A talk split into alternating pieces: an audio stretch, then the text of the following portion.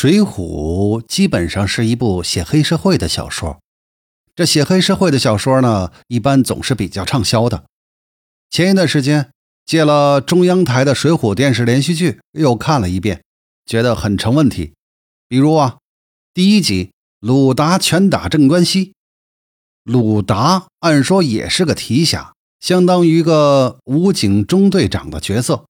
碰上史进刚杀了官差，两个人呢一起喝酒，谈起史进为了神机军师朱武一伙。杀官烧了史家庄，鲁中队长竖起大拇指，大赞史进好汉子。要放在现在，你想想多恐怖！一个武警中队长和一黑社会分子一起在饭店吃饭，黑社会分子说有几个兄弟犯事儿，兄弟帮他们把来逮他们的公安全给干掉了，而武警中队长还称赞该黑社会分子讲义气。而后金玉奴出现了。哭诉镇关西不是，这鲁中队长也不调查一下是真是假，就去找镇关西的麻烦。瞧瞧鲁达那个卖肉的样子，镇关西点头哈腰的样子，就可以知道这位鲁中队长在地方上啊也不是个善茬子。末了，鲁中队长三拳将镇关西给宰了。其实呢，真正的原因并不是为了金玉农出头，而是镇关西的绰号惹了这位鲁中队长。鲁大哥骂道：“老子身为提辖都没叫镇关西，你一个卖肉的个体户，狗一样的人也配叫镇关西？”说完就把人给打死了。看完了，我就在想，要是结果是镇关西把鲁达给打死了，那么镇关西也可以上梁山了。哼，《水浒》中这样的情节很多，这怪不得历朝历代都要进《水浒》呢。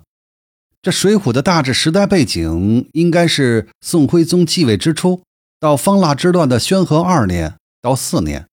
当然了，真实历史上方腊之乱并不是梁山好汉平定的，而是由大奸宦童贯平定的。宋江投降也是在方腊被平定之后。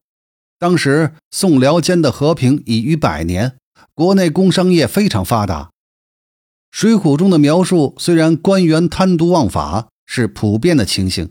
但没有任何民不聊生的说法，倒有不少笔墨描写上元灯会的热闹和社会的安定。而此时距离金兵南侵的宣和七年和靖康之耻还有些年头，好似罗马帝国遭蛮族入侵的前夜。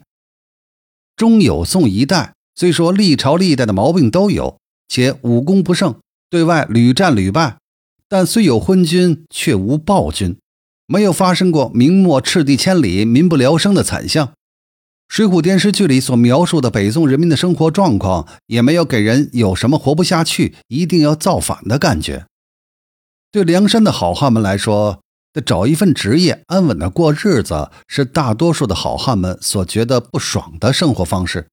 他们追求的是三大：大碗喝酒、大块吃肉、大秤分金，而且。好汉们几乎没有一个是受压迫最深的贫苦农民出身，如同古往今来的黑道分子一样。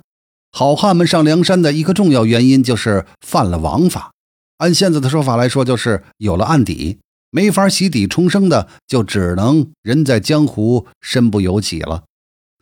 虽然徽宗时代吏治腐败，奸臣当道。但好汉中真正称得上官逼民反的，实在是凤毛麟角。林冲算一个，柴进勉强算一个，谢珍、谢宝兄弟可以算，剩下的大致分为三类：第一，本身就是社会不安定分子、地痞流氓、黑道成员，这是好汉们的主流，比如开黑店的张青、孙二娘、结生陈刚的晁盖他们；第二，本是善良的百姓，甚至是政府官员。被梁山用各种手段胁迫或引诱上梁山的，如朱仝、李应、卢俊义之类。第三呢，因为意外偶发事件无路可走上梁山的，老大宋江就是一例。堂堂大宋人口亿兆，像梁山好汉这样的社会不安定因素，那何止千万呢？但是这里面有一个重要的界限，就是一百零八将上应天数的小圈子。只要你进了这个圈子里，你就是好汉，干什么坏事都可以算成好汉的壮举。但你若不是这个圈子里的人呢，就活该被严打、被专政，甚至好汉们自己就可以替天行道，把你给宰了。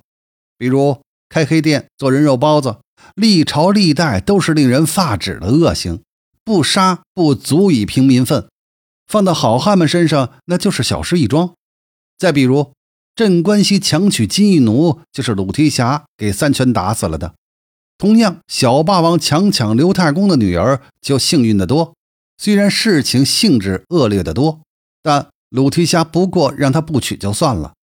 这样的双重标准在《水浒》里面比比皆是，其底线就是看干坏事的人是否是在一百零八个天上星宿中，在的话，最多就是个人民内部矛盾；如果不在的话，那就是敌我矛盾。